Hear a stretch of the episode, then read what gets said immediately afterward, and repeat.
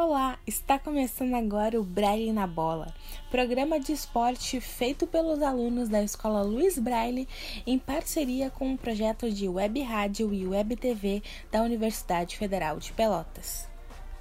Programa onde os alunos da Escola Luiz Braille irão trazer notícias sobre o futebol do Rio Grande do Sul. Na noite de quarta-feira, dia 27 de agosto, aconteceu o primeiro jogo da final do Campeonato Gaúcho.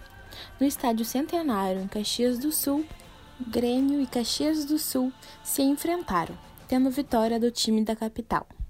Com, go, com gol de, de, Eber, de Pepe Eberton, o Tricolor venceu o Caxias por 2 a 0.